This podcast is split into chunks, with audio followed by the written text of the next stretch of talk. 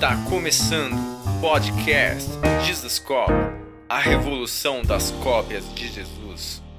Meu amigo Daniel, que honra. Ah, é assim? É, acho que é. é eu sei. fica assim, confuso. Eu tô Douglas, nesse nível. É. obrigado pelo convite, que honra, hein, Cara, cara? prazer. Meu Deus, Pax. prazer é meu. Vim Pastorzão. aqui em Bragança, né? Pegar uma linguiça de Bragança aqui, Opa! né? Quem sabe mais pra frente vir aqui assistir um joguinho do, do Bragantino e tal. Rapaz, eu não gosto de futebol, gosta? eu sou evangélico. Ah, entendi. É. Tá certo. Obrigado. Deixa eu te fazer uma pergunta. Você é filho de pastor?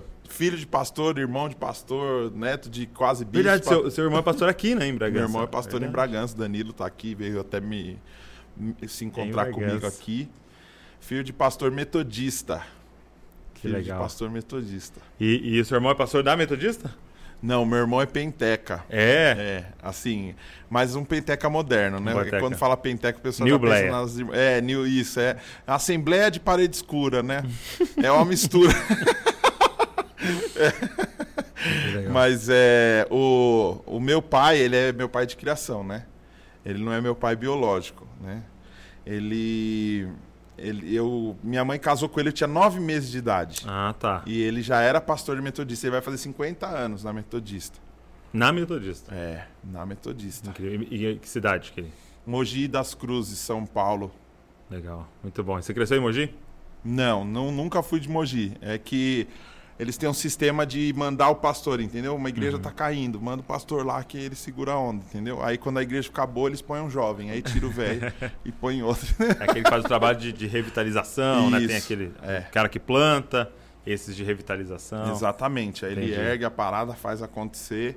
É, ele não ficou só em Mogi, não. Mogi faz, acho que 14 anos que ele tá lá, mas foi da Zona Sul de São Paulo, foi da, de Guarulhos, foi de um monte de lugar, né? Tem, tem várias igrejas. E agora ele tá em Mogi. Muito bom. É, E você crescendo nesse ambiente, assim, é, como é que era pra você? Na verdade, eu gosto de perguntar, assim, principalmente pra filho de pastor, Uhum. como é que foi, como é que você considera que foi o seu tempo de, de conversão? Tipo assim, quando é que você teve um encontro com Jesus? Porque pro filho de pastor é uma parada muito diferente, É né? que Jesus já tava em casa, né? Exato, é. Tipo, você não aceita, ele- né? Você não aceita, tá ali desde que você nasceu, né? Então, tipo, eu chegava em casa, Jesus já tava no sofá, Uhum. de boa ali De já. boa, já. Chegou antes, antes que eu, né? Exato, exato. É, hoje, hoje ele tava gravando e a pergunta era assim: como é que escolhe uma igreja? Eu falei, não sei, eu nunca escolhi uma igreja, porque eu nasci e já tava numa igreja. Sim, sim. Mas eu escolhi, eu escolhi uma igreja, assim. Uhum. Porque eu tava na Metodista, eu era molequinho, tava na Metodista na- no piloto automático. Eu nunca Sim. tive esse negócio de aceitar Jesus tal. é, é, nem concordo muito com isso, né? Uhum. Porque apelo, eu não concordo com apelo, né? Que eu acho que se apelo fosse bom, não chamava apelo, né? tipo apelo. Não, vem, porque é meio chato. E você vai num culto, aí fica o pastor lá, não, você quer entregar a vida, vem aqui pra frente. Aí você leva um amigo ímpio, fica empurrando. Você já viu o pessoal empurrando? Vai lá aceitar Jesus, vai. senão você vai pro inferno, vai morrer. E aí o pastor fica insistindo, né? às vezes não vai. E aí quando não vai ninguém, parece que o pastor é ruim. É, é chato isso, né? Tipo, o pastor fez uma boa não deu pregação. certo, né, Só que não converteu ninguém, mas às vezes só foi crente, né? Porque às vezes nos nossos cultos não vão a galera, de, não vai uma galera de fora, Uhum. muita gente de fora, né? Então eu não tive essa experiência de aceitar Jesus. Ele já Cara, tava. disso aí, tem, um- tem um amigo meu, cara, que ele era tão crente, tão solidário, que tipo assim, ele sempre puxava o bonde, entendeu? Sim. No culto, passou a fazer o apelo, ele era o primeiro aí.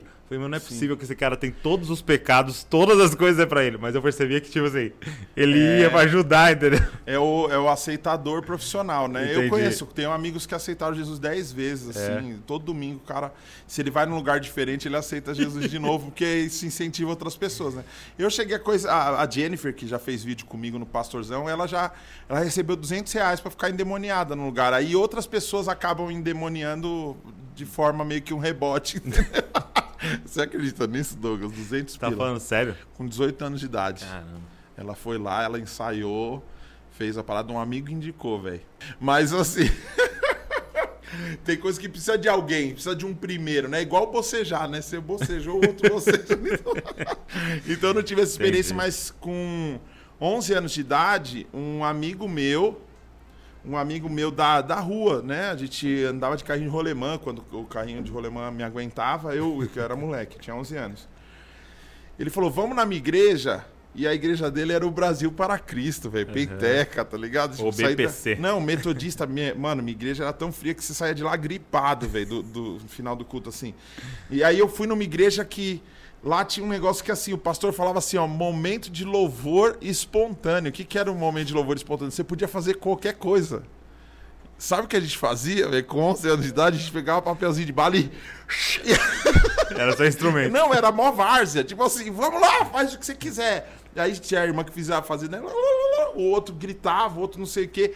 E eu achei muito louco isso. De, de quarta-feira tinha um culto que eles, eles quebravam os santos e as coisas das outras religiões. Bem desrespeitoso, muito legal, velho. É, porque você fica assim, caramba, que da hora, velho. Né? É, essas coisas atraem atenção. Aí foi onde eu conheci, vi o primeiro pastor hipnólogo, o cara colava o dedo das pessoas e tal. E eu achei aquilo muito legal. Eu me batizei nessa igreja. Com 11 anos eu me batizei nessa igreja, velho.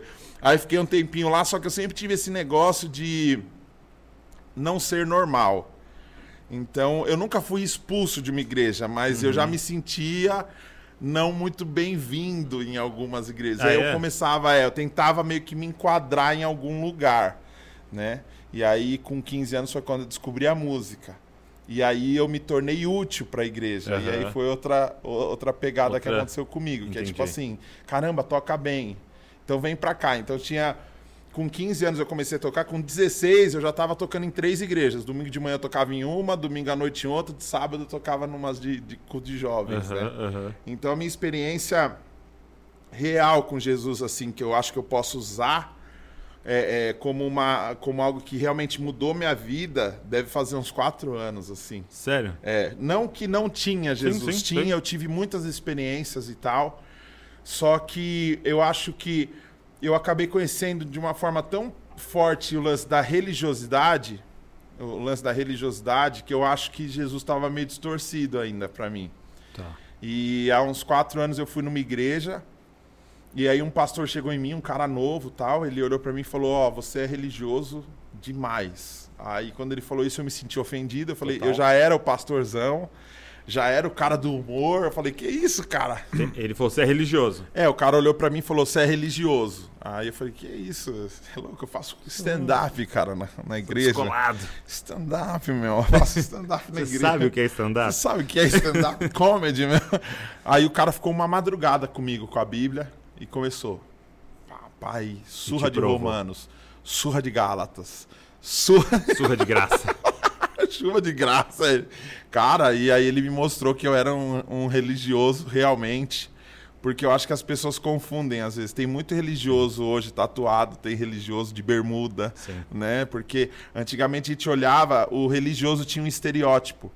Era uma saiona, né? A Sim. mulher com a saiona, o bigodão. O, homem, a mulher, às vezes um pouco, porque não podia. Mas assim, era um estereótipo fácil de identificar. Sim, sim. Então, essa experiência que eu tive com, com Jesus há uns quatro anos, assim, foi o que foi me cancelando para esse meio. Então, é, é, foi um público que eu alcancei sem querer, porque eu criei um personagem para ajudar um amigo que estava querendo fazer um portfólio de filmagem. Aham. Bombou esse personagem que era um pastorzão e a galera que tentou me transformar num pastor. De um, de um jeito que eu comecei a acreditar. E eu comecei a buscar. Uau. Só que eu comecei a buscar de um jeito estranho, porque era, era mais pela questão do título. Sim. Mas antes de entrar no, no que eu quero saber do, do começo do canal, de tudo, é, ainda na sua infância, você já era alguém é, envolvido com humor? Você já era alguém que era o piadista, era o engraçado Então. da turma da, da escola, da igreja? Como eu falei no começo que meu pai não era meu pai, o meu pai não era meu pai biológico, essa história nunca foi passada para mim. A gente nunca sentou para conversar sobre isso em casa. Olha, ele é seu pai de criação, o seu pai tá em tal lugar. Eu nunca tive essa conversa dentro de casa. É, embora eu nunca tivesse tido essa conversa, eu tinha certeza que tinha alguma coisa errada. Então, só pra entender, então não te falaram que ele não era o seu pai Não, biológico. não. Tá. E aí, mas eu você me sentia diferente. diferente, tá? eu me sentia diferente. Então não era só no lance da igreja, eu me sentia diferente dentro da minha própria casa. Uhum. Por quê? É, a gente sempre teve um um relacionamento muito bom, Muito bom. O meu pai, eu chamo ele de pai. Uhum. Ele bateu igual em todos os filhos, ele presenteou igual todos os Sim. filhos. Então, assim, ele era realmente um pai, só que eu me sentia diferente dos meus irmãos.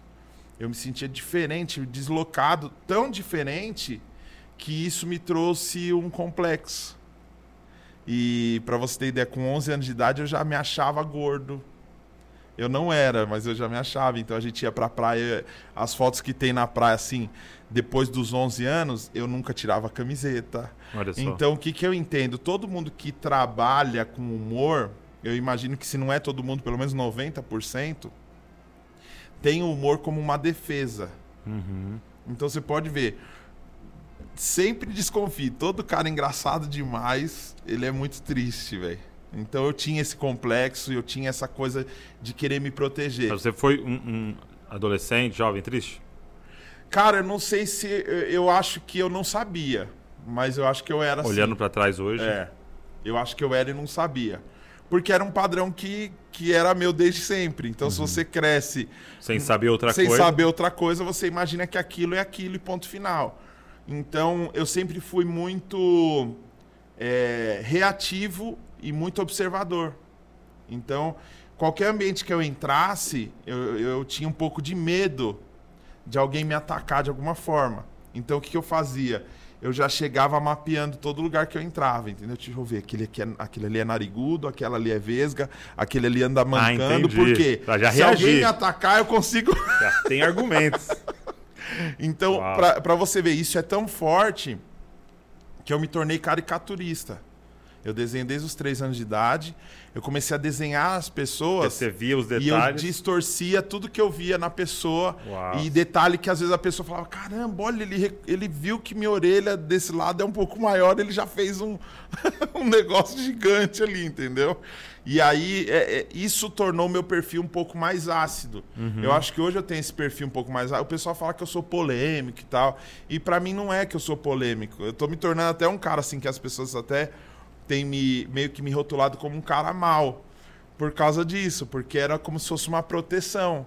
Entendeu? Então, tipo, eu, eu era o gordinho da, da escola, eu era o cara que roubava o dinheiro do lanche, porque é o fi- filhinho da mamãe e tal. E, eu, e foi louco porque, tipo assim, é, como eu me envolvi com a música, eu descobri uma parada na música que meio que me supria isso. Que é o lance da música negra. Que é uma música de, é, é, subversiva, é uma música antissistema, tal. É um, é um negócio de O luta rap, né? né?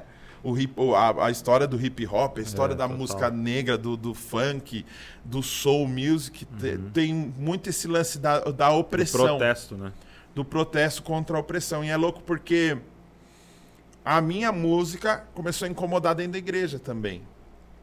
Então, tipo, ó, você tá tocando baixo, mas não, baixo é dum, dum, dum, dum, dum. Baixo não é ficar fritando. Isso aí é você tá querendo se mostrar. Você tá querendo aparecer, né?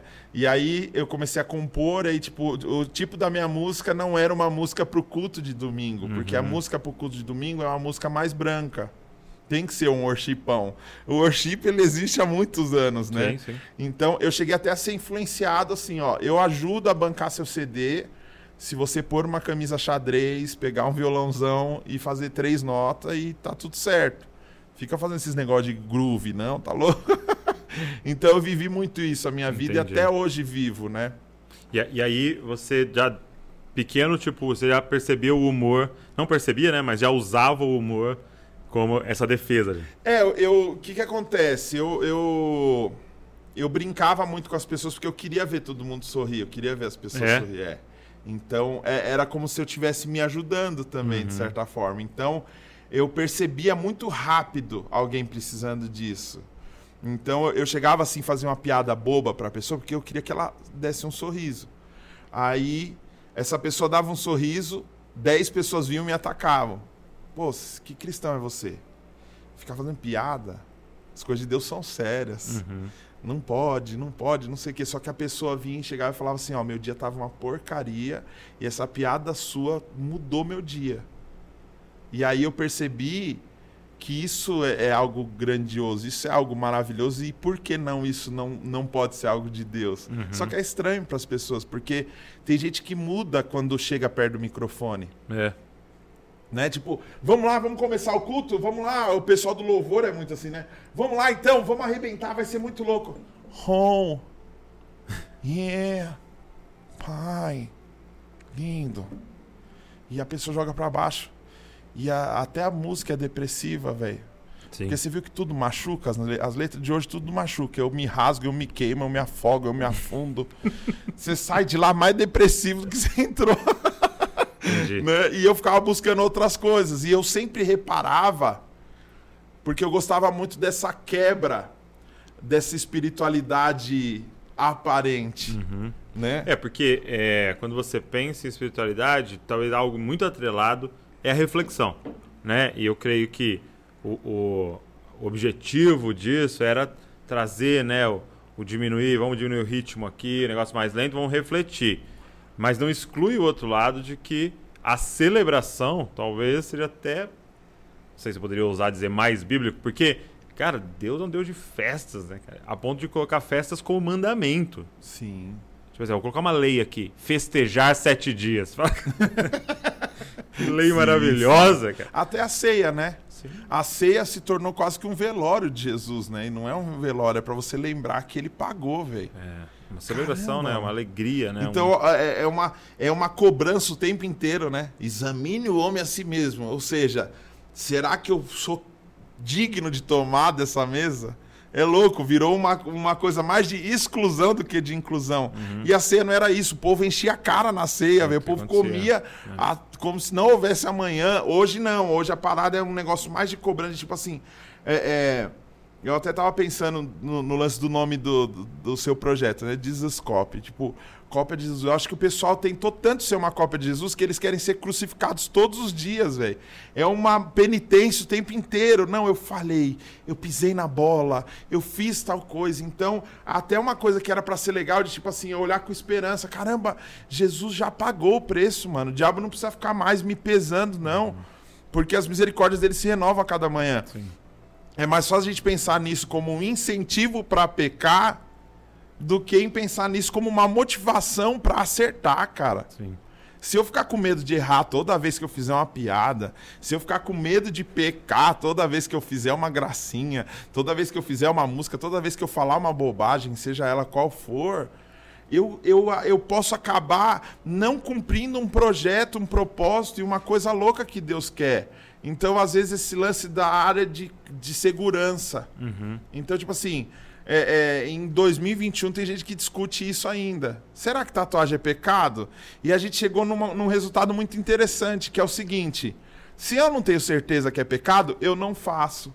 Isso é uma covardia, velho. Tipo assim, então eu não faço nada. Será que beber água é pecado? Não, não vou beber, vai que é pecado. E aí você começa a viver uma vida de privação quando você vai ver você está totalmente amarrado. Porque você não sabe, será que eu posso barba? Será que eu posso cabelo? Será que eu posso vestir? Será que não sei o quê? E o tempo inteiro a Bíblia está falando que ele não está nem aí para aparência, né?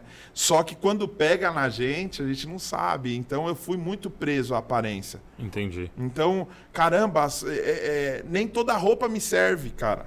Eu calço 45. Eu não posso escolher muita coisa. Aham, aham. Então, ser diferente é maluco, mano, porque meio que acende um holofote sobre você. E, e essa parada do, é, do peso, você falou com 11 anos, né? Uhum. De ter um certo complexo e tal. Isso foi uma coisa que você a vida inteira lidou com isso, assim. Sim. Tanto que você participou de um reality show, né? Sim, 2015. Como é que era o nome? É, além do peso. Além do peso. E, e você ganhou, né? Ganhei, cara. Você ganhou o reality show, cara. Da Record? Foi, é da E, Record. e como é que foi a experiência de participar assim? Minha mãe me inscreveu sem eu saber. Você tá brincando? Sério. Minha, minha mãe assistia, eu até criticava ela. Toda vez que chegava em casa, ela tava lá comendo um Ruffles, tô brincando. Mas ela. ela tava lá assistindo os gordos chorando. Eu falei, mãe, que depressão, que tristeza. Porque eles colocavam aquele sensacionalismo, né? Preto e branco, e o cara. Nossa, eu queria tanto poder amarrar meu próprio cadarço.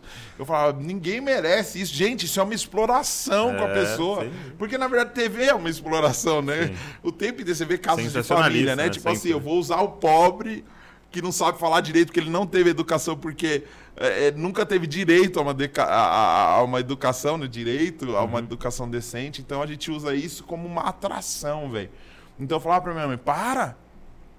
Os caras estão expondo os gordos, tadinho dos gordos, já são sofridos. Aí, porque eu acho que assim, eu não vou mudar, cara. Eu não vou mudar. É, é, é, eu sei que ser gordo é um problema. É um problema. É um problema? Lógico que é. Em alguns países já é, já é considerado doença. Não tem como. Eu sei que eu sou fora do padrão de um ser humano comum. Não tem como. Eu sou fora de um padrão. Só que isso não vai mudar na pancada, velho. Isso tem que isso tem que ser um negócio para um funciona de um jeito, para outro funciona de outro. Então não adianta ficar batendo, dando pancada. Só que a gente virou especialista em querer mudar os outros na pancada. Sim. Né? A gente não respeita o tempo das pessoas delas mudarem, né? Então eu falava pra minha mãe assim, para de assistir isso aí, pelo amor de Deus.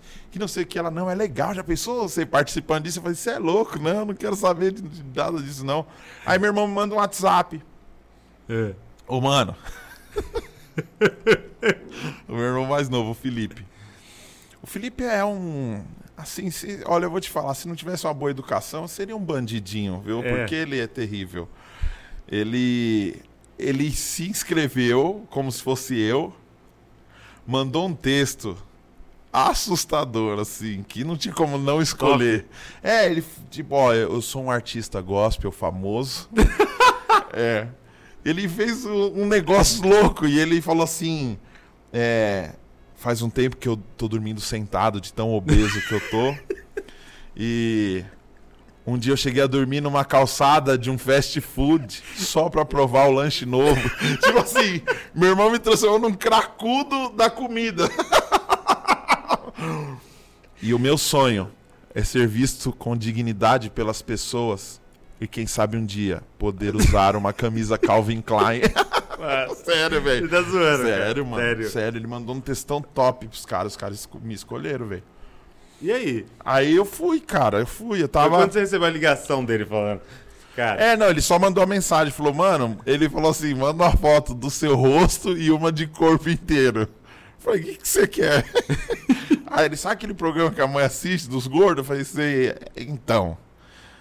É, ela pediu pra eu te inscrever. Eu falei, para, mano. fala pra mãe. Eu, fala pra mãe, para de besteira. Você é louco? Não sei o que. Ele. Então, é que eu já inscrevi. Eu falei, ah, mas ninguém vai. Pô, deve, deve ter tanto gordo. Não vou escolher eu, né? Ele, então. O pessoal já ligou da Record e eles querem fazer uma entrevista com você amanhã. caramba.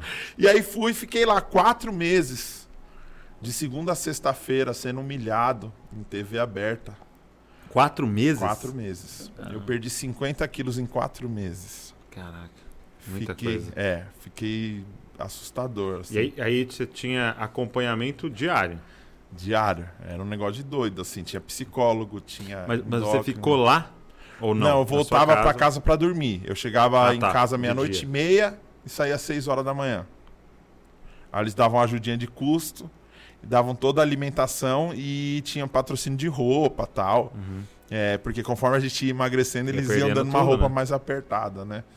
E foram quatro meses ali na pegada. Só que assim, era outro universo. Eu ia te perguntar, como é que é um reality show? Porque a gente vê só a edição, né? É, como é que é, é, é real mesmo assim a parada? Então, é Tem um porque, pouco assim, de. Imagina uma equipe gigante te servindo o tempo inteiro, desde cedo. Então eu chegava na porta da Record, já tinha um ônibus lá, a gente entrava no ônibus, produtora do lado, ó, come essa barrinha. Passava uma hora e meia, come essa maçã. Era tudo assim. Eles davam. Não tá nem é igual- pensar Não, sobre. é igual criança, igual criança. E aí, um dia você nadava com Xuxa, no outro dia você dançava com a Sheila Carvalho, é, no outro dia você lutava é, Muay Thai com o- aquele Maia lá, o Demian Maia. É, Eu conheci várias pessoas que eu não sabia nem que existiam, porque eu nunca Uhum. gostei de esporte, só que era uma variedade muito grande, muito grande. Então, é, é, de certa forma, ali era fácil. Era Uhum. fácil, porque você estava condicionado a isso. Sim, sim. Entendeu? Tinha pra onde correr, né? Aí quando eu saí de lá, quatro meses depois, 50 quilos mais magro, eu fui fazer uma viagem com a minha família. Nós fomos no- numa praia. Chegou no restaurante, olhei para os lados, não tinha ninguém filmando. não tinha produtora do lado com a maçãzinha e tal. Eu pedi uma parmegiana, deu uma overdose de parmegiana, bicho. Eu fui parar no hospital. Sério? Você passou mal? Oxi, sério. Quatro meses, né? De, Cara, de eu, meu, eu senti a morte entrar dentro de mim, velho. Assim, eu fiz a técnica que o psicólogo ensinou pra gente, que eu falei, não, pô, agora é só continuar o que eles falaram. Exato. Que ele deu a dica de quando você pedir um prato fei- feito no restaurante, corta no meio e come. Aí eu, beleza, pedi a parmegiana, cortei no meio prato, comi um lado, comi o outro. E- Deu uma overdose de parmegiana, aí depois, com muito esforço, eu engordei de novo, né? Porque é, foi, foi trabalhoso, né? Mas foi, Foi? necessário, extremamente necessário. Porque eu fiquei muito sensual, Douglinha. e podia prejudicar meu casamento, né? Então, pra manter meu casamento, eu... minha esposa sempre gostou de gordo também, né? O último ex dela fez bariátrica e ela largou, né? Então, Entendi.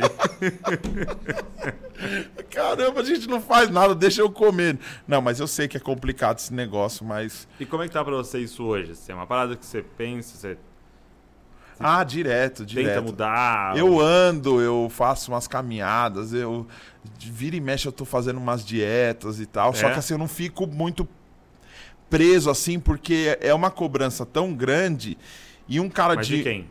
De todo mundo, velho. mundo? É, de todo mundo. Tipo, tanto de familiar, entendeu? Então, tipo, eu falo pra minha esposa, vou começar uma dieta. Se amanhã eu vou, ela me ver comendo um bis, ela já vai chegar e falar, é dieta. né? Então, assim, é, aí os amigos também cobram muito. Então, é um negócio que tem que fazer muito na moita, fazer em silêncio mesmo. E, e- porque se você falar, eles vão querer ver resultado rápido. E se eles veem resultado, mas vê que você é você pisou um pouquinho na bola. Então, tipo, quando eu saí do programa, rolavam uns comentários assim, entendeu? Eu tenho outro irmão, eu fui na, na festa, inclusive aqui em Bragança, na festa de Natal, aqui um, no, no, no ano que eu passei por isso, eu ainda tava no, no- naquele peso tal, engordei um pouquinho, porque é natural, né? Eu não tava naquela pegada. Irmão- meu irmão já chegou, meu, o outro irmão, eu tenho muito irmão, velho, tem muito. cinco, é. Meu outro irmão chegou e falou, ó, seu rosto já tá cuidado. Eu não sei. Então tem esse lance da cobrança, né? Eu tava no, no shopping e uma velha me cutucou, velho. Você vai comer tudo isso aí? Eu te assisti lá, eu Você votei tá em você. Eu é. votei em você. Eu votei, eu falei, Tó, vou devolver seus 25 centavos, velho, miserável, né? Porque a ligação só. Mas é, essa cobrança. Tem uma cobrança, não tem como, velho. Tem uma cobrança. E eu sempre fui essa referência, né? E é louco, porque mesmo perdendo 50 quilos, eu ainda tava grande. Uhum. Porque eu tava com um- 1,90m ainda, não, não é encolhi, né? E eu tava com 110 quilos. Então eu já ta- eu tava com os três dígitos ainda. Eu não tinha o IMC magro com 50 quilos a menos. Então foi louco, porque eu lembro que eu parei num- numa farmácia, parei num lugar. Logo depois, nesse processo, eu tava me sentindo bem magro, leve pra caramba. E eu lembro que eu fui entrar no carro, eu derrubei minha carteira e um cara que tava cuidando dos carros lá do lado de fora foi me chamar pra avisar que eu derrubei o negócio lá, né? Aí ele, ô, ô, ô, ô, gordão. Mano, eu virei com uma decepção. Falei, cara, eu tô quatro meses comendo capim. Perdi 50 quilos, mas ainda sou, velho, porque é difícil, mano. Eu sou muito grande, né? Então, assim, eu nunca vou estar no padrão da, que a galera quer, porque é uma questão de estrutura também, né? Sim, então eu não fico muito preso nisso. Eu, eu fico mais de olho como que tá a minha saúde, entendeu? Sim. Poxa, isso tá me prejudicando. Não, não tá, não tá legal.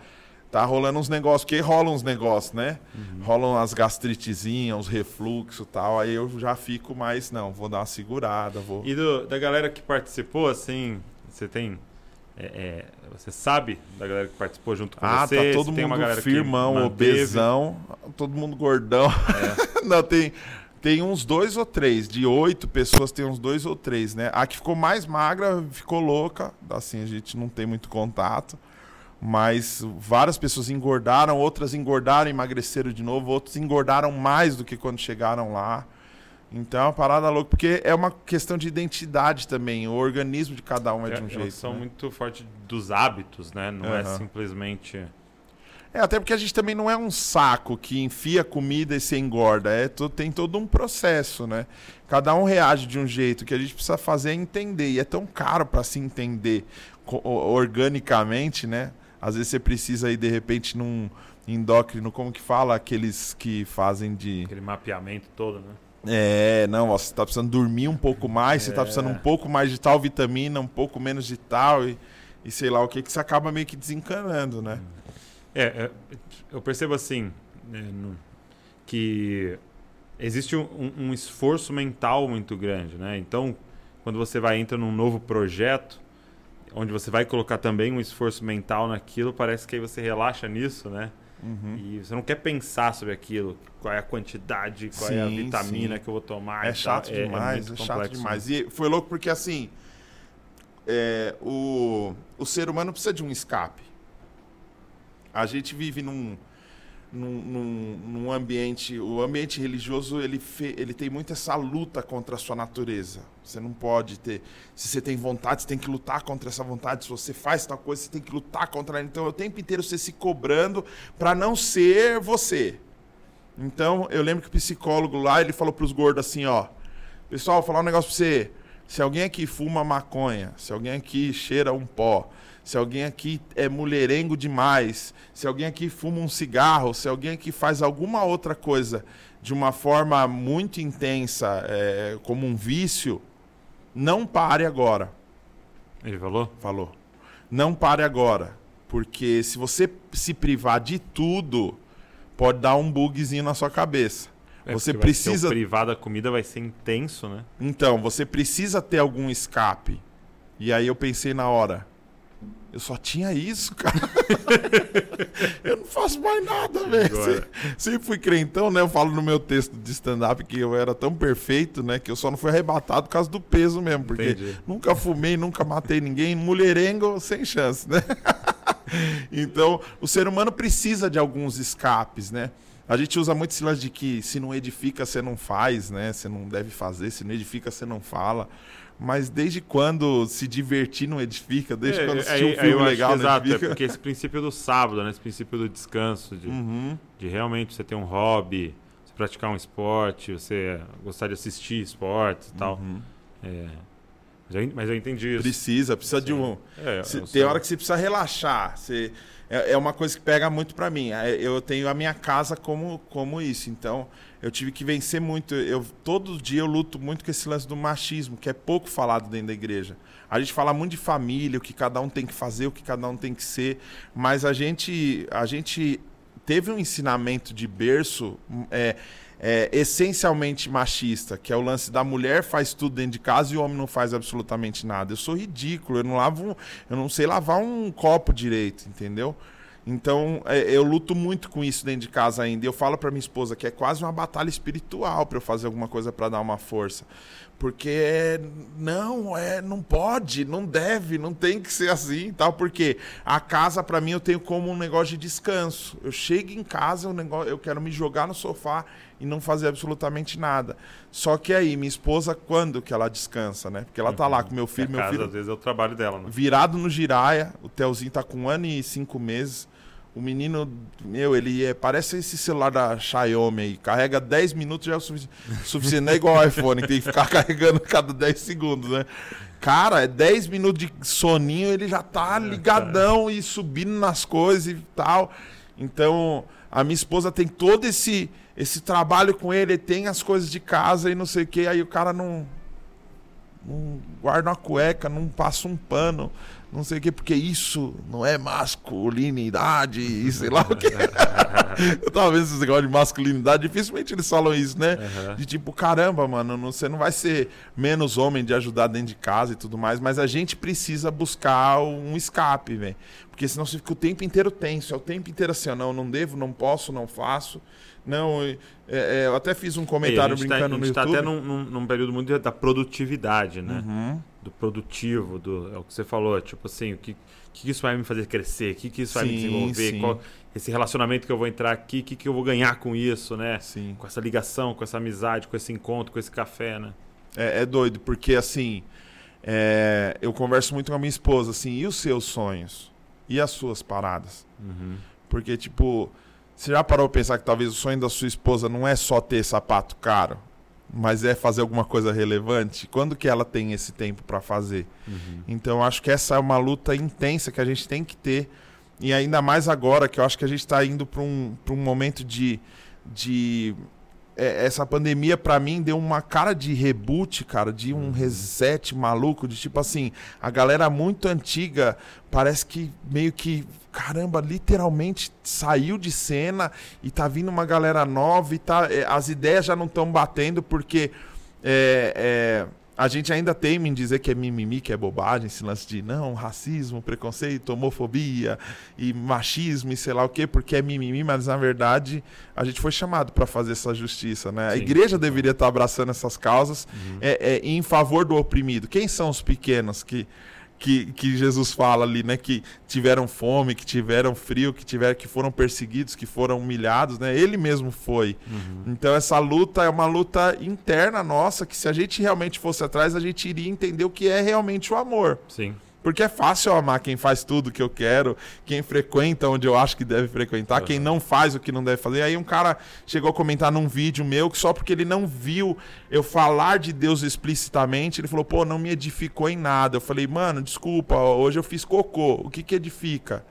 Sabe? É, é uma bobagem tão grande essa cobrança que faz o cara não ter essa plenitude de viver em liberdade. Eu acho que eu descobri isso faz quatro anos. Entendi. E tô apanhando demais, velho. Demais. Só que eu tô bem. Porque, assim, um monte de gente que não se aproximava tá se aproximando. E aí eu consigo ver o propósito. Porque Jesus não veio para os sãos, ele veio para os doentes.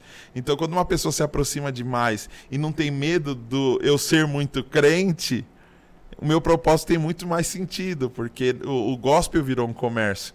Então, se eu falar o que eles querem, se eu mostrar o que eles querem, se eu comer o que eles querem, se eu fizer. Então, é meio que um, um ciclo. Mas não é só o crente. Eu acho que é um, um, um, lance cultural mesmo, né? Esse lance do, do, próprio conservadorismo, essa família tradicional, é uma coisa que a gente levou isso como uma verdade absoluta e fechou aqui e não tem conversa. Então, sobre as outras coisas, ou a gente não fala, ou absolutamente demoniza. Porque aí evita de, dos nossos filhos terem acesso, mas não tem como, filho o seu filho está na internet, sua filha está no TikTok. Eles estão ouvindo falar sobre essas coisas. É melhor ouvir falar dentro de casa de uma forma sábia, de uma forma coerente, de uma forma até, é, é, de uma forma até tranquila, do que deixar o mundo realmente doutriná-los. Né? né? É. Muito bom. E, e agora fala para mim um pouco como é que começou então o canal. Né? Você falou para mim, você citou aqui que foi para ajudar um amigo. Foi. Que começou o pastorzão. Foi, foi. Eu, eu conheci um amigo, o Gilson. Ele, ele filmava, ele estava começando a filmar, estudar cinema. E eu o conheci através da música, porque eu quis começar a colocar minhas músicas nas plataformas digitais. Hum, Não tinha tá. Spotify na época, mas tinha trama virtual, palco MP3. E nessa procura, eu encontrei o site dele. Ele fez um site para músicos independentes. Aí entrei em contato com ele. E ele me chamou para conhecer um estúdio em São Paulo, na Brigadeiro, que era um estúdio numa cobertura de um prédio muito louco, que era um amigo dele. E esse amigo dele estava investindo nele. Ele estava estudando cinema e tudo mais. E ele queria fazer um portfólio. E a gente foi conversar com um, empre... um outro empresário que ele conheceu, que o cara falou que ia investir um milhão num estúdio, numa parada, que ia investir um milhão num projeto. E aí o Gilson me chamou, falou: Vamos, vamos, demorou. Então ficou uma pergunta para os amiguinhos aqui do podcast. é, porque isso desbloqueia a criatividade totalmente. Quando você tem um valor uhum. em mente que você vai usar sem ter o valor, você desbloqueia, porque você é, fala assim: posso, o que eu faço isso, com um milhão? Aquilo. E a gente começou, a gente fazia reunião toda vez antes de se reunir com o cara, a gente se reunia no McDonald's, pegava um papel e ficava: o que, que a gente faz com um milhão? Uhum. Ah, a gente pode fazer um reality show de música. A gente pode fazer não sei o quê. Aí ele, pô, eu queria fazer tipo uma série, como se fosse a grande família, legal. Uhum, vamos fazer uhum. isso e tal. E era pro meio gospel. Só que esse empresário, ele não era muito gospel. Ele tava mais vendo um mercado. Entendi. Porque eu lembro que eu ele sentei com ele lá, ele falou: Ah, você é evangélico? Eu falei, sou ele. Eu também sou, cara. Deixa eu te mostrar a foto eu aqui numa igreja. Ele mostrou o celular, ele tava no cassino com três mulheres. Ele, não, eu errei a foto, essa aqui, ó. tipo assim, Sério? Assim, é, nitidamente o cara não queria nada com nada. Ele queria uhum. achar uma forma de ganhar dinheiro com esse público, que é um público fiel. Uhum. É um público grande, né? E aí, a gente foi lá conversar, eu já achei estranho. Aí a gente foi umas 10 vezes, as 10 vezes ele não deu resposta nenhuma. Só cada vez que a gente ia, a gente se animava. Nós dois trocando ideia e desenhando. Porque é um milhão, cara. Você é louco, um milhão, mano. A gente não tinha nada. A gente desenhando as paradas, aí chegou um dia o cara falou: Eu não vou fazer nada com vocês. Eu já gastei um milhão. Um milhão tá aqui, na minha estrutura. Se vocês quiserem usar aqui, beleza. Se não quiser. Aí o Gilson ficou triste, falou: Pô, mas o Daniel, caramba, o Daniel é bom. O Daniel tem talento. Ele começou a falar de mim pro cara. Aí o cara falou: Você acredita tanto nele? Por que que você não investe nele? Aí eu levantei e saí. O Gilson saiu atrás chorando. O Gilson tava com 50 anos, 2013 isso. 50 anos de idade. Eu lembro que o Gilson falou dentro do carro pra mim, chorando. Ele falou: Cara, é, eu tô morrendo. E Deus me falou que ainda esse ano eu ia fazer uma, uma parada que ia ser visto por muitos evangélicos. Aí eu falei pro Gilson, Gilson, pelo amor de Deus, você é batista, velho. que esse negócio de Deus falou? É gases, mano. Você tá sentindo alguma coisa aí, né? Deus falou esse negócio de, ah, Deus me incomodou. Ele, não, Deus falou pra mim. Que eu vou fazer uma coisa tal, tal, tal. Aí eu falei, se Deus falou mesmo, vamos fazer, velho. Você não precisa de um empresário zoado pra cumprir o que Deus quer. Você já tem a câmera, você já tem a luz, você já tem. Você precisa mais do quê? Aí ele falou, puxa, eu precisava de roteiro, eu precisava de ator, eu precisava de não sei o que. Eu falei, mano, vamos fazer. Vamos fazer. Aí fui pra casa, peguei as minhas piadas, Aham. transformei em gospel, mandei pra ele e falou, ó, vou te argumentar. No outro dia eu fui lá, fiz as piadas, ele gostou pra caramba. Ele, mano, mas não tem ator, o que a gente faz? Como eu já saía pra tocar nas igrejas por 20 reais, eu, eu ia em muita igreja. Então, cada igreja que eu ia, eu conhecia um- uma galera doida. Eu comecei a recrutar essa galera. Vamos gravar uma parada? Vamos, vamos, vamos, vamos. Aí Então não era ninguém ator, assim. Ninguém, É, nenhum, tipo, velho. E aí o que acontece? Corajosos. um dos primeiros. Uma das primeiras piadas que eu escrevi era um pastor. Então era sempre sketches. Sketch, sketch, sketch. Tá, Era um pastor com um casal brigado. ok. Na hora de Esse fazer. foi o primeiro vídeo? Foi, foi o primeiro vídeo do canal. Quando eu fui fazer esse piloto, a gente foi gravar esse piloto, a galera não tava desenvol- desenvolvendo, não tava engraçado. Não tinha graça, mano, o negócio. Porque o cara que ia fazer o pastor, ele era pastor. Então ele queria fazer um pastor. Ele não ia fazer um Normal. pastor caricato, ele ia fazer um pastor normal. Uhum. Aí, não, vamos trocar. Faz você o pastor, ele faz a- o marido, ela faz a mulher. E a gente começou a girar isso. E aí eu sentei. Uma hora eu sentei e falei, não, é assim, velho. Vamos fazer assim, ó. Ó, você tem que falar, tipo assim, ó. O pastor tem que ficar bravo, velho. Então imagina um pastor. Você não é crente, não, cara. Você é moleque, né? Aí eles. Caramba, você é o pastor. Sério? Aí eu fui ordenado. Então você tava dirigindo, na verdade. Tava, eu tava. Você era eu era roteirista e- roteirista e eu, ia ajudar na filmagem, nas paradas. Aí o Gilson falou: não, vambora. Aí fiz. No segundo episódio já não tinha o pastor, porque era pra ser rotativo, não era pra ser personagem fixo. Aí a galera da internet traz o pastor de volta. Não, esse vídeo tá ruim. Tem que Ah, vocês ter... soltaram um segundo sem. Sem. E a Não, galera... traz o pastor, traz o Qual pastor. era o nome do canal? Porte estreita. Porta Estreita, tá. Traz o pastor, traz o pastor, traz o pastor. Aí o Jesus falou: Ó, você precisa criar mais vídeo com o pastor. E aí a gente começou a focar no pastorzão. Uhum. E aí virou o que virou. E aí, aí, aí você começou um canal do Pastorzão. Então, o que, que aconteceu? Em 2013 a gente começou o canal. Em 2014 a gente já estava com 150 mil inscritos. Em 2013, Uhum. com 5 milhões de Que é visualizações. um milhão de inscritos de hoje, né? E a gente ganhou, eu lembro na época, a gente ganhou 500 reais cada um, eu e o Gilson. Meu, a gente tinha estourado, a gente tava bem, velho. 500 reais.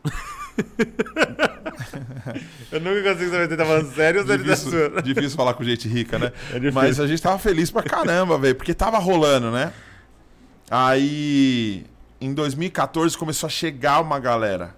Porque no é YouTube, isso. você disse. Não, na, em nós. Hum. Porque acontece? O número atrai pessoas e muitas delas sem propósito, mas só curtem o número. E aí começou a chegar uma galera. Não, vou empresariar. Não, vou ajudar. Não, vou fazer não sei o quê. E tal. E a gente começou. Eu já fazia as agendas tocando por 20 reais.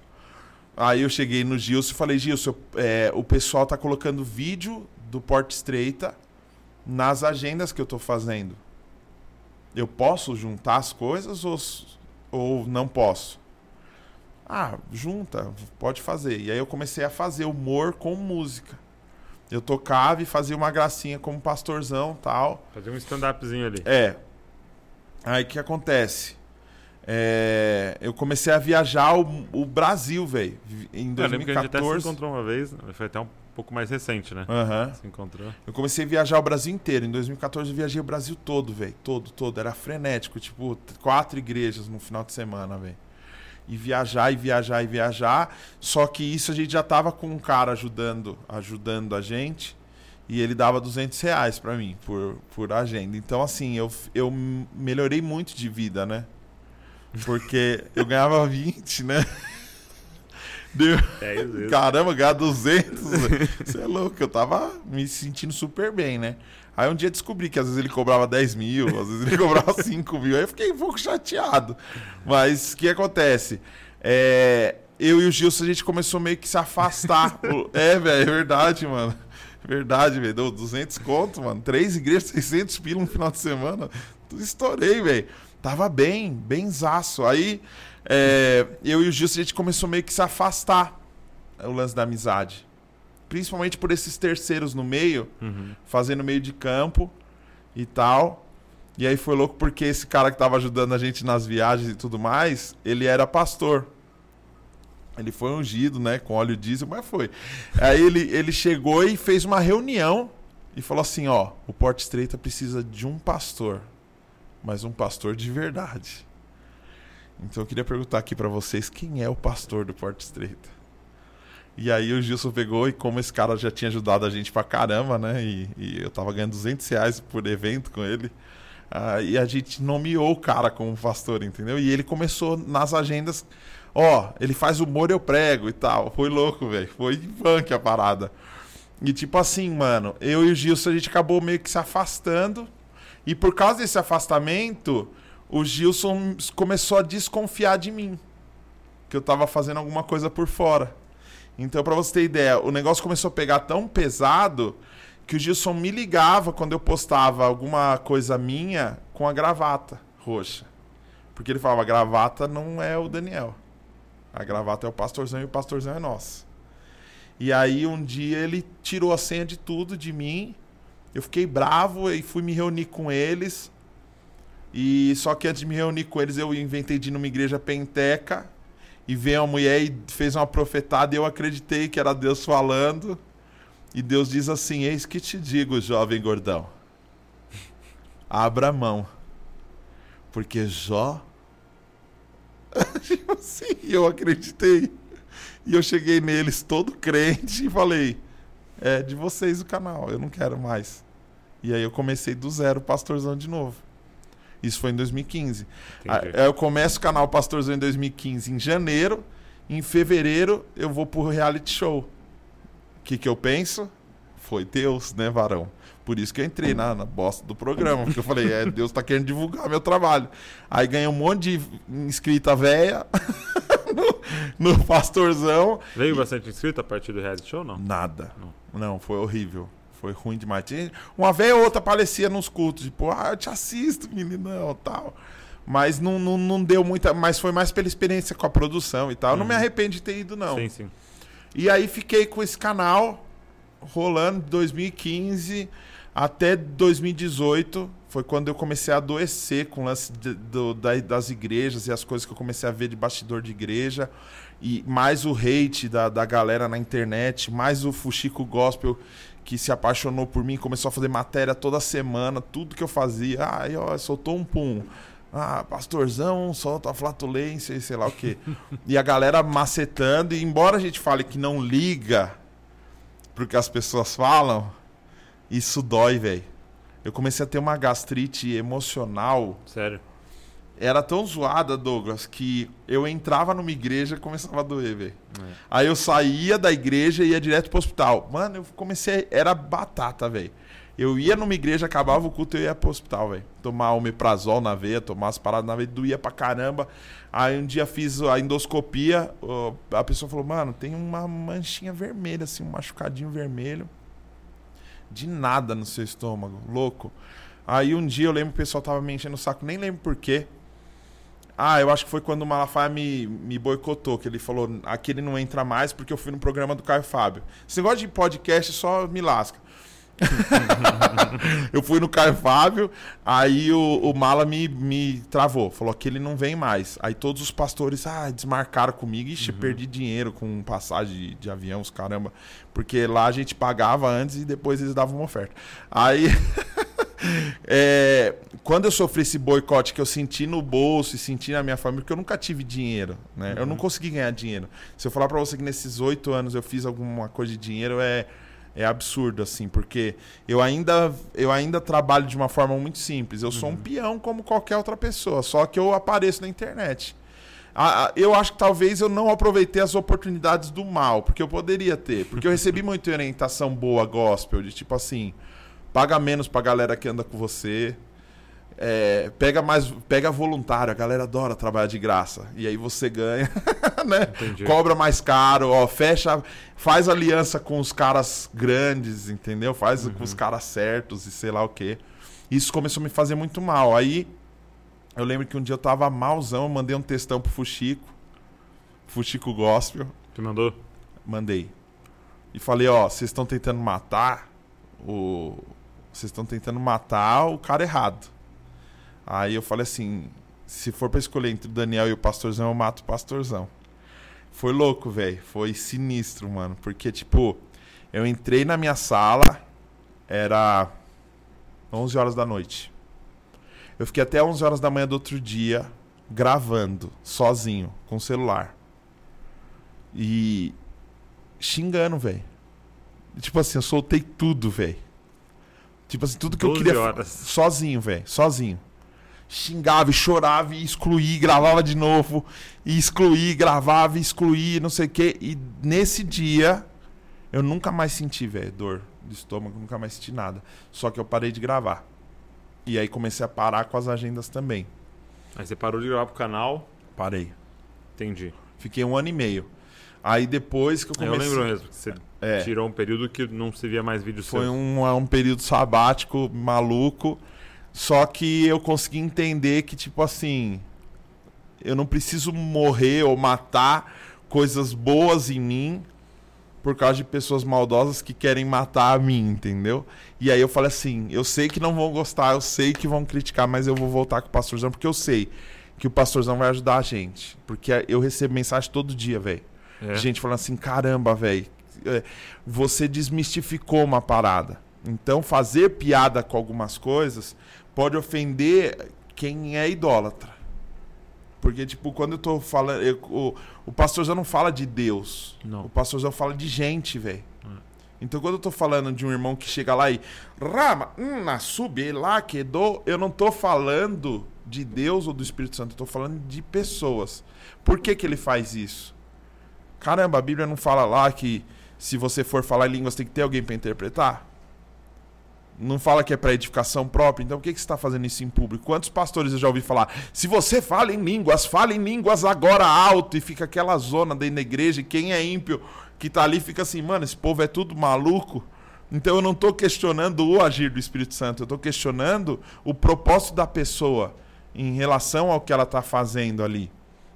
Então eu recebo muita. É, o, que eu, o que eu vejo nos seus vídeos é sempre com o humor. É, é uma provocação do status quo, né? Sim. É uma provocação do, da forma que tudo sempre foi feito. E, e muitas vezes a gente está dentro, inserido, a gente não para pra pensar, por que a gente faz assim? Uhum. Né? E quando você vê um vídeo engraçado tal, mas que te fala, para pra pensar nisso, uhum. né? Por que a gente faz assim? Por que a gente faz Sim. assado? Por que que, né?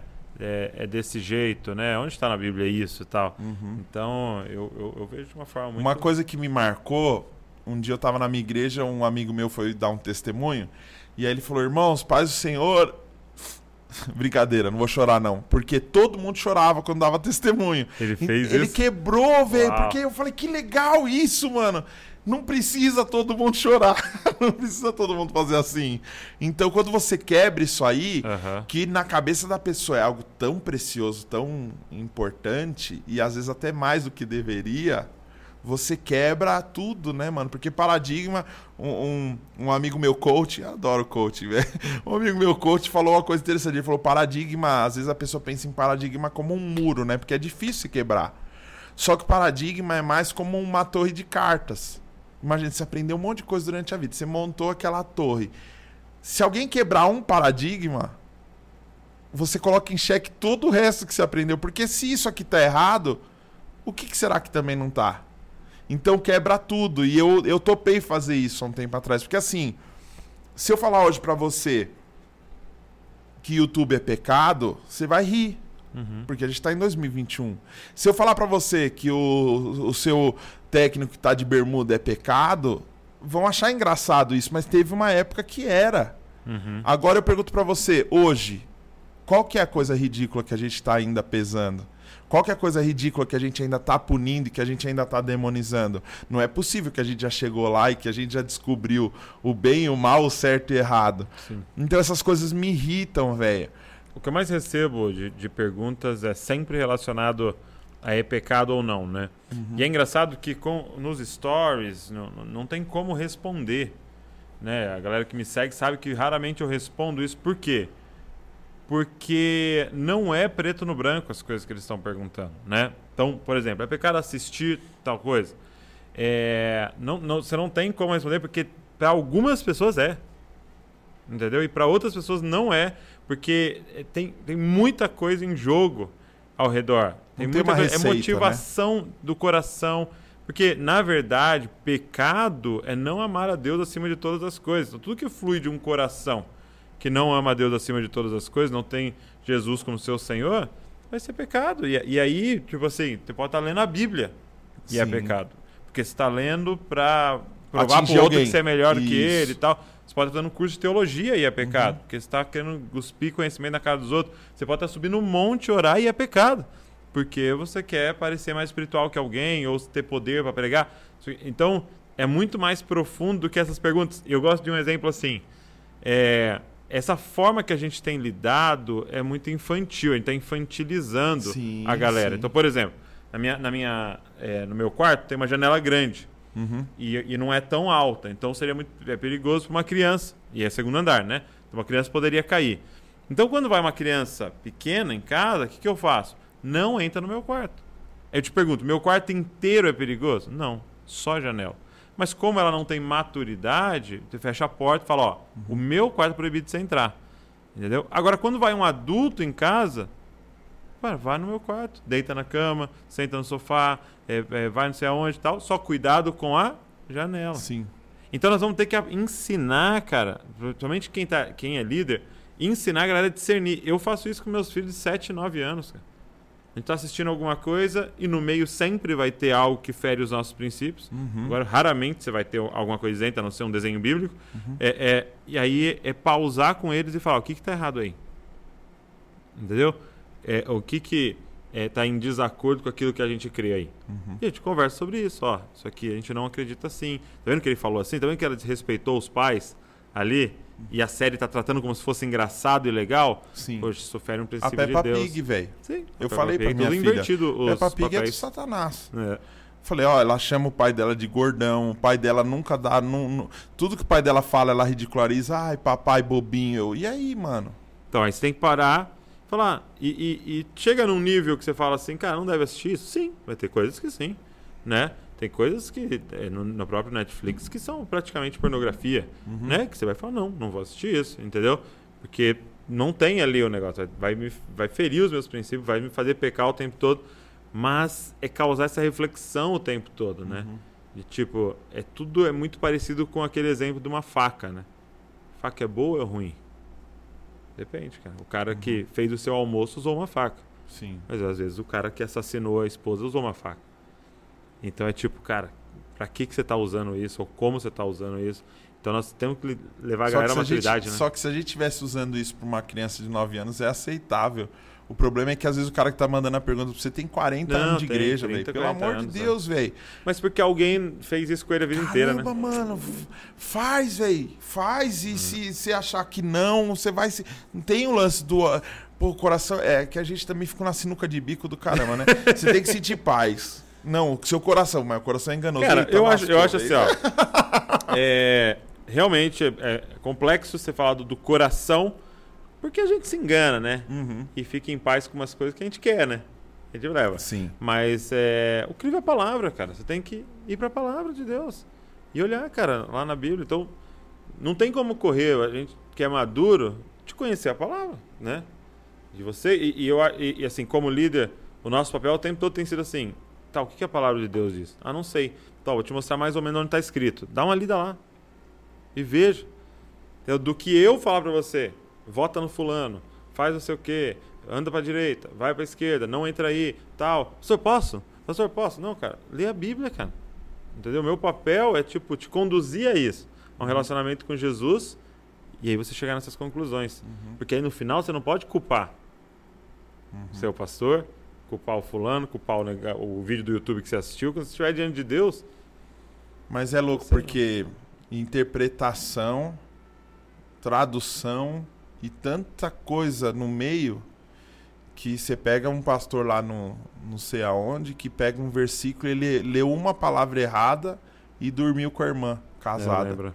não vai lá e busca a mulher e adultera. Uhum. Puxa vida, então é complicado porque é, é- é- a Bíblia, eu acho que tem muito crente que acaba idolatrando a Bíblia. E eu sei que a, a, a Bíblia ela responde muita coisa, Uhum. mas eu não vou achar a palavra Facebook dentro da Bíblia. Uhum. Eu não vou achar a palavra, sei lá, tem muita coisa que não tá, não está ali explicitamente. Mas eu vejo assim, a partir da hora que o amor é o que conduz o, o que eu faço, eu, eu- eu creio dessa forma. Quem ama não mente. Olha, já não menti, tá na lista não mentir. Uhum. Mas eu amo, então eu não me preocupo em não mentir, eu me preocupo em amar, porque Sim. quando eu amo eu não minto. Quando eu amo eu não tomo nada É, de o ninguém. amar a Deus acima de todas as coisas, é amar o próximo com a ti Acabou, então é, é louco. Eu perguntei pra minha filha, ela tinha 5 anos. Falei, filha, o que, que é pecado? Ela falou, o que pode fazer mal pra mim ou pro outro. Falei, caramba, que definição legal, mano. Uhum. Ela é você que falou. Eu falei, não lembro. Mas show, da hora. É isso, faz mal. Então, tipo assim, caramba, eu desse tamanho. McDonald's é pecado? Sim ou não? Caramba, pra mim talvez seja, velho. Pô, segura a onda, você vai morrer, você tá explodindo, cara. Entendeu? Tem problema? É, é, eu fui em Portugal, o, o pastor lá pediu um chopão, uma torre de chopp. Eu fiquei olhando estranho pra ele. Só que quando chegou minha coca, ele ficou olhando estranho pra mim, velho. Então, assim, o que, que é pecado? Será que é o chopp? Será que é a Coca-Cola? Na verdade, em cada situação é uma coisa. Em cada situação é uma coisa. É louco isso, porque a, a gente não tem uma maturidade suficiente. Eu não tô falando de- do, do novo, não tô falando do cara novo na fé, eu tô falando do, do marmanjo. E normalmente, quem mais dá problema e quem mais enche o saco é o crente velho, mano. Caramba, tá preso em cada coisa, velho. Em cada coisa que o cara critica a parede preta da sua igreja, velho. Por quê? Porque preto pra ele não presta. Literalmente. Se você for buscar a história desse cara, você vai descobrir muito mais pretos que ele não gosta, tá ligado? Por quê? Porque não tem coragem de trocar ideia sobre isso. Então é muito bom quando a gente vê gente que quer conversar sobre as coisas. Sim. Caramba, vamos fazer um culto hoje, vamos pregar sobre racismo? Vamos descobrir o quanto que a igreja contribuiu com o racismo quando ela segregava e através disso surgiu várias religiões a partir disso porque eles eram proibidos de cultuar junto.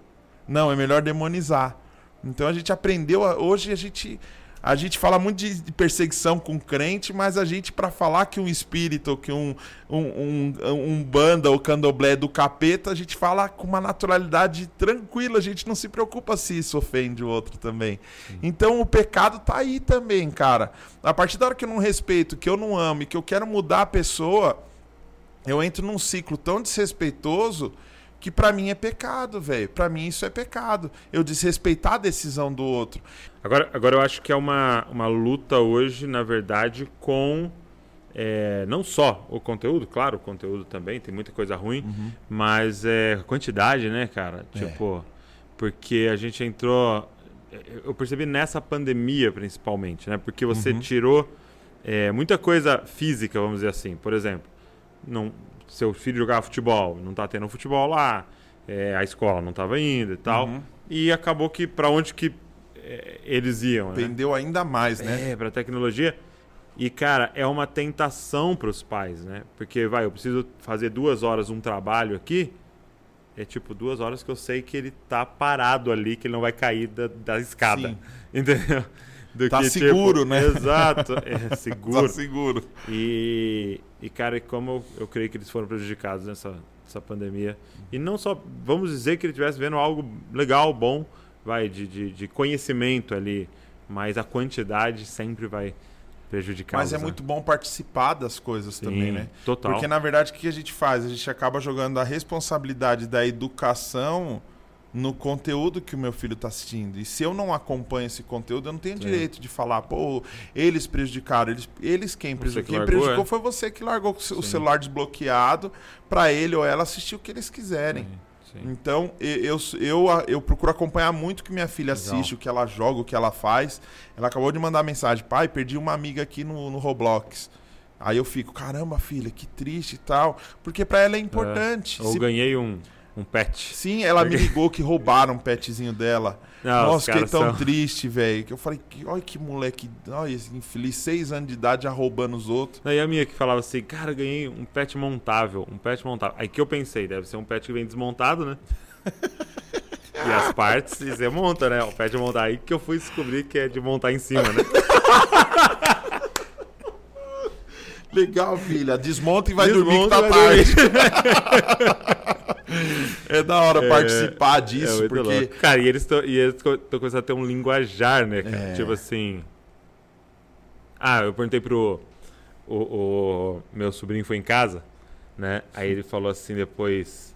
é, Ele tava ali em casa e falou, nossa, tio, sua casa é mó legal, né? Sua casa tal, né? Porque a minha casa tem dois andares, né? Uhum. Mó legal. Eu falei, ah, mas a sua também é legal, né? E a dele é de dois andares. Né? É legal a sua. Não, a minha é de noob. Ah, Minha casa é de noob. Eu falei, é mesmo. cara. Minha casa é de noob. a minha de noob, que louco. É, a gente tem que ficar esperto. Eu, eu coloquei uma coisa pra mim. Eu nunca vou deixar minha filha me ultrapassar. Então tudo que vem de novidade eu colo nela e falo: o que, que é isso aqui?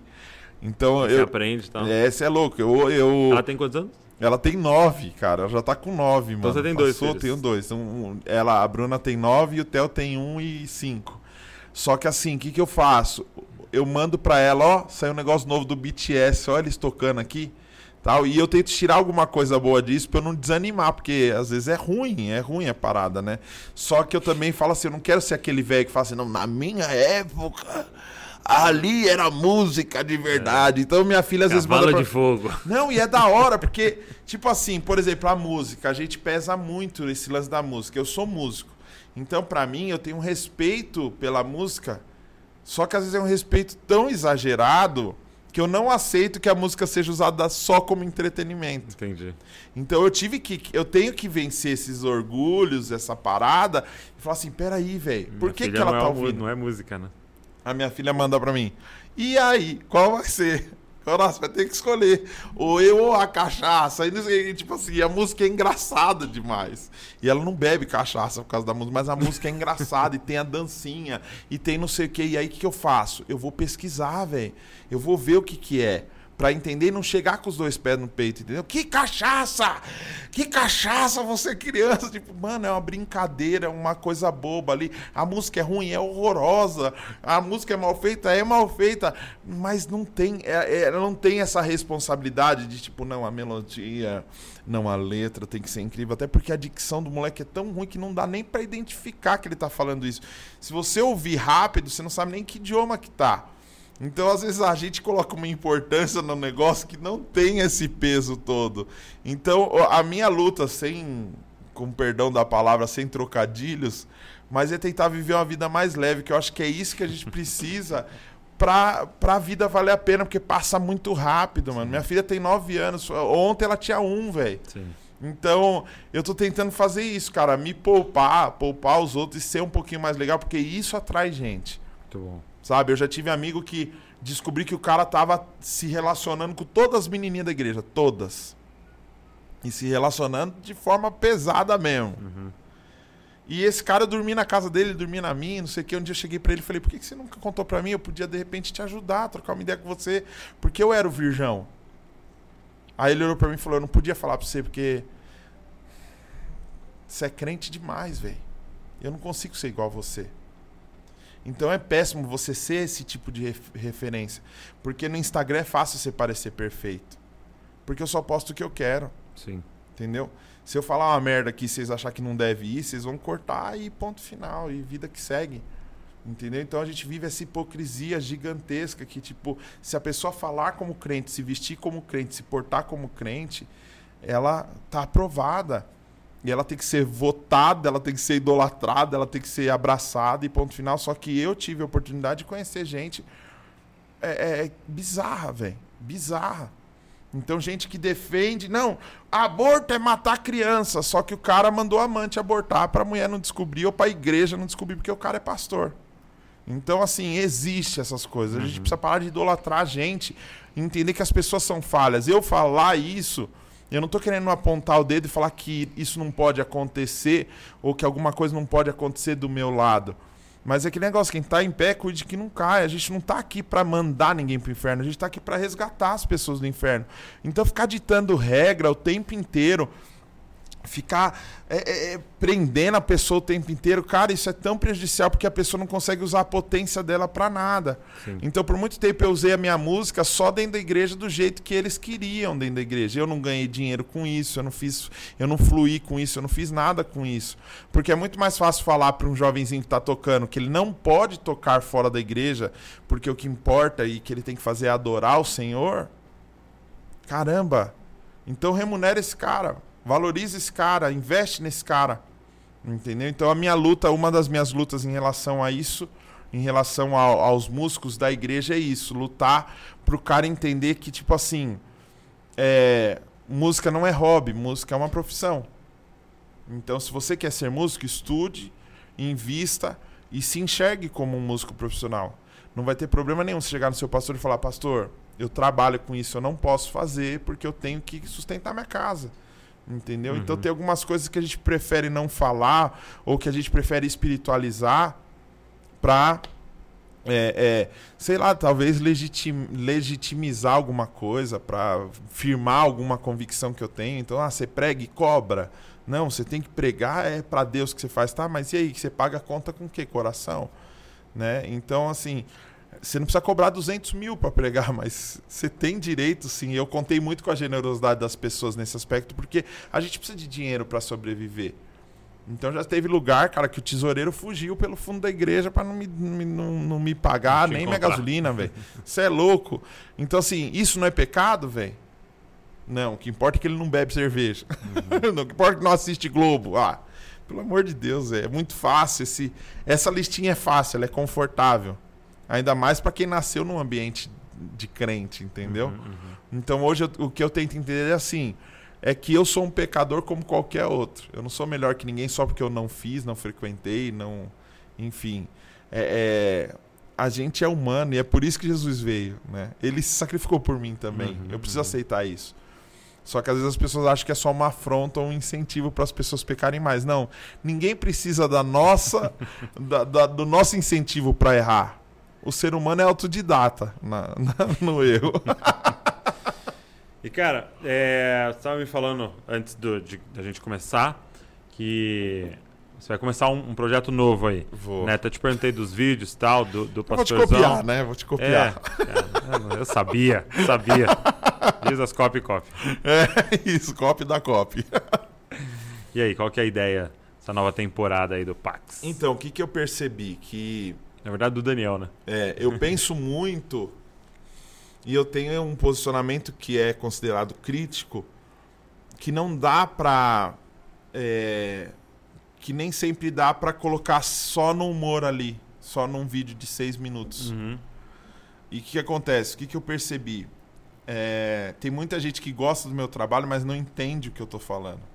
A pessoa só acha engraçado. Entendi. Então, às vezes, a pessoa não pega a crítica. Pega, ela não tem mais aquela. direto. É, eu entendi o que você quis dizer com Uhum. essa piada. Não, a pessoa só entende assim, ah, a cara que ele fez, olha o que ele falou e tal. Então eu senti uma necessidade de produzir uma coisa diferente, aonde eu possa falar mais, trocar mais ideia e trocar ideia mesmo, de não só a outra pessoa falar, mas eu também falar e a gente poder discordar e o bicho pegar mesmo sem, sem se preocupar, porque Uhum. é, é, eu acho que hoje a gente tem uma preocupação tão grande de ser aprovado o tempo inteiro que se você falar alguma coisa aqui que eu não saiba, ao invés de eu falar assim, caramba, mano, Nossa, que bom aprender sabia. isso, que bom saber disso, eu não vou falar, não, é, eu sei. Uhum. não, conheço, eu conheço. quis dizer isso, porém com outras palavras, né? Tipo assim, porque a gente quer se aprovar o tempo inteiro. Então, eu tive uma ideia de fazer um podcast que não fosse uma parada gospel pro mercado gospel. E, aonde a gente pode fugir de todo tipo de rótulo. Então eu quero chamar todo tipo de pessoa, independente da religião dela, independente do que ela pense, independente de qualquer coisa. Então é, é, eu tô criando um projeto novo que, chama Dane-se, né? é bom o nome, é Dane-se, para você se Dani. né? É, entendeu? Bem legal, né? O trocadilho. É, que vai ser um podcast para trocar ideia, para trocar ideia com artista, trocar ideia com comediante, com músico, com é, é, talvez vai ter algum crente ou outro, mas eu não vou começar com crente porque eu não quero que todos os crentes vão lá e tipo que aí depois tudo. eu, eu chamo uma outra pessoa, a galera pessoa tá ah, esse aí não, eu quero, vai ter ateu, vai ter, vai ter tudo. Entendi. Você Eu quer quero um chamar- espaço de diálogo. ali. É, é para trocar ideia. E, a- e eu- o foco da conversa é trocar ideia. Eu não quero convencer ninguém de nada, não quero que ninguém me convença de nada, eu quero trocar ideia, porque eu acho que isso que realmente faz a pessoa, caramba, mano. Tem uma hora que a pessoa precisa pensar por ela mesma. Então, muita gente que manda pergunta, hoje tá virando até moda esse negócio, né? O, o André Valado até criou um personagem mineiro agora que, tipo, o pessoal manda pergunta, pode tal coisa? Ele fala, pelo amor de Deus, pode não. que é isso, gente? Olha as perguntas que o pessoal manda. Porque, tipo assim, a pessoa ela não quer pensar, ela quer alguém que pense por ela, porque é muito mais cômodo, né? Posso ou não posso? Não. Beleza. Só que se você não entendeu o porquê não, É. E nem consegue sustentar nesse não, né? é louco, porque um, um assassino não deixa de ser assassino só porque tá preso. Se o cara matou alguém e foi preso e vai ficar até o fim da vida dele preso numa cela, ele não é mais assassino, porque ele não vai matar mais ninguém. Não, mano, o assassino tá na essência. Ele pode estar matando aqui, velho, olhando e matando, velho. Por isso Jesus fala, né? Quando você olhar e desejar, você já adulterou. Ele coloca todo mundo no mesmo patamar. Então, assim, eu não posso apontar o dedo pro cara que fez, sendo que eu não fiz, mas eu conheço o meu coração, eu sei a minha mente e já aconteceu também. Então, quando ele traz isso, ele tá mostrando pra gente assim, caramba, ninguém é melhor que ninguém. Mais profundo, né? É, a gente tá junto, tamo junto. O problema seu é igual o meu. Então, às vezes, como líder, né? Esse lance da hierarquia, às vezes, como líder, a gente quer, não pode mostrar as nossas fraquezas. Quando eu era líder de louvor na minha igreja, me deram essa orientação. Ó, você tá chorando demais, velho. Você tá contando dificuldade demais aí na frente. O pessoal quer um herói. É mesmo. É, o pessoal precisa de um cara. Não, se alguém falar que tem um problema no casamento, você não pode falar, "Ah, eu tenho também. Não. Uhum. Não, você tem que falar, é assim, assim, assim, assim. Só que isso prejudica a pessoa, porque a pessoa olha e fala assim, só eu tenho esse problema. É, a, a gente conecta muito mais a partir das nossas mazelas do que Claro. quando você ouve alguém contando um- uma vitória, algo, né, incrível, você pode admirar, você pode se inspirar. Mas quando alguém conta uma mazela, você se conecta. Né? Você é louco. E a, iden- a identificação no humor é isso, né? Entendi. Eu mostro que eu erro Mazelas, também. né? Uhum. O meu curso, né? Eu não vou divulgar aqui, não, Não, tô divulga, fazendo propaganda, não. É um curso Bestman. É, paxbestman.com.br, né? O link tá na minha bio, Daniel Sete Araújo. Não, É de, é de, de baixo? de baixo. Ah, legal. O que, que eu fiz ali? É, eu não queria fazer. Porque. Todo mundo fez. E eu não, e eu não, tenho, eu não tenho paciência em ver alguém ensinar um negócio. E eu Você não ficar tem? sentado na dia. Nenhum, eu sou hiperativo, eu não consigo, velho. Uhum. Ficar olhando o cara, não consigo. Então o que, que eu fiz? Poxa, eu vou fazer uma parada do jeito que eu gostaria. Uhum. Então o que eu faço? Baixo Eu- para intera- imperativos. É, é louco, porque é tipo assim. Eu vou falar sobre Ghost Note, que é a nota fantasma. Eu pego um lençol, rasgo, ponho dois furos e me visto de fantasma. Não tem como o cara não. Cara, o cara vai rir, velho. Essa aula eu vou prestar atenção. Porque o cara não dorme, o cara vai assistir. E é louco, porque eu tô fazendo ali, eu erro. E eu deixo o erro. Por quê? Pra mostrar pro cara, você tá errando aí também, mano? Vamos de novo, vamos mais, velho. Agora, se só posta o negócio bonzinho, bonitinho, o cara vai errar uma, duas, três, ele vai falar, não, não leva jeito, não. Ninguém leva jeito. Ninguém leva jeito. Ninguém leva jeito. É muito mais honesto e mais legal a gente falar isso. Sim. Ninguém leva jeito. Eu, tudo que eu fiz na minha vida, Douglas, sempre a galera veio falar que eu não levava jeito. Só que eu insisti, velho. Então, às vezes, insistir é muito legal. Uhum. E eu insisto nisso. Eu comecei a fazer, dar workshop nas igrejas, aí eu ia, aí alguém tava dando workshop antes. Eu sentava e a pessoa falava tudo o que Certinho. tinha que ser feito. Uhum. E eu percebia que rolava aquela identificação em quem tá sentado. Isso eu faço. Uhum. Isso eu sou. Isso eu falo. Eu, falei assim- eu pensei assim comigo, caramba. E se eu começar a falar tudo de errado que eu faço? Será que a pessoa vai falar, isso eu faço, isso eu sou e não sei o quê? Eu comecei a fazer o contrário. Então as videoaulas do pastorzão que tem lá de bateria, baixo, guitarra, teclado, lá as coisas, eu mostro assim, ó, cinco baixistas que você não deve ser. Porque o que deve ser, você vai falar, é, isso eu sou. Eu quero ver você falar assim, puxa, eu sou esse aí. Faça isso aí. Então, é legal isso, velho. Esse é, é- é o lance de humanizar, de descer e falar assim, Sim, mano, não sou dúvida. melhor, velho. A gente passa por problema. Um pastor foi aconselhar eu e minha esposa. A gente não tava nem casado ainda, a gente ia casar. O cara pegou e falou: olha, pra vida financeira do casal, o financeiro é uma das coisas que mais destrói casamento, né? Então, eu oriento vocês a terem um fundo de reserva. Ele estava errado? Não, é verdade. Ele falou: era muito bom se vocês pudessem guardar de repente mil reais, mil reais todo mês ali.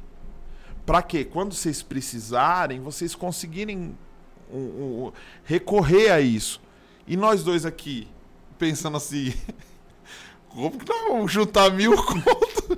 Porque nem pra gastar a gente tem, ainda mais pra sobrar. Então, assim, a nossa realidade não era aquela. Talvez se ele falasse cinco contos, ele precisa entender a A realidade. porcentagem, né, pô? Pô, Guarda porta- 10%. É, o cara jogou milão ali, a gente não ganhava. Eu ganhava 200 reais na- tocando o mês inteiro. Então, assim, às vezes usar só o exemplo bom, Aham. às vezes torna a pessoa indigna. É, a pessoa uma fala, não, não um- chego.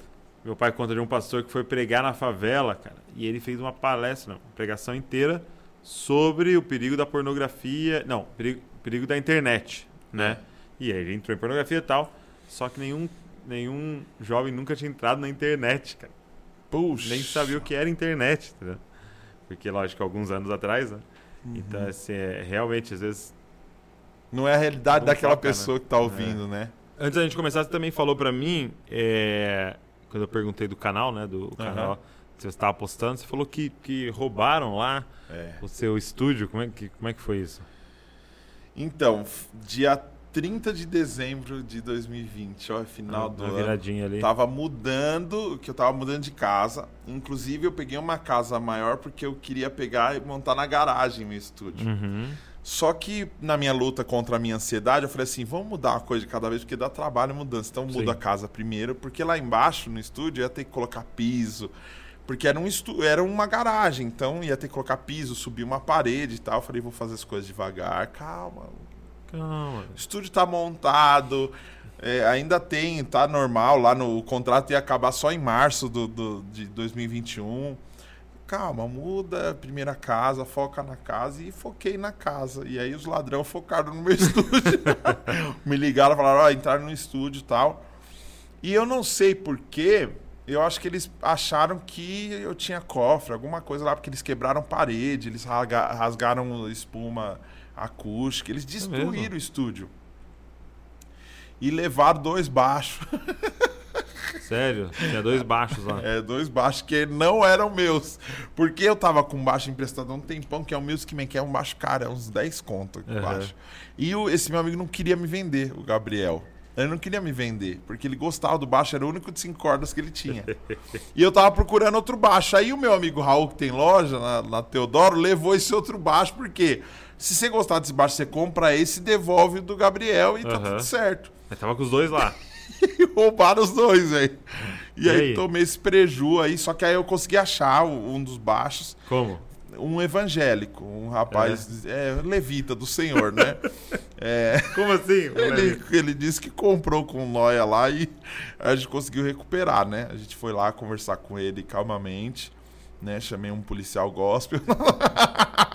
Conseguimos recuperar, mas o outro a gente não achou ainda. Sim. É, mas estamos aí, tamo, Atrás. e aí eu tô com o que que acontece? eu, uma galera começou a me ajudar com o lance do estúdio. Foi muito louco. É né? mesmo? É.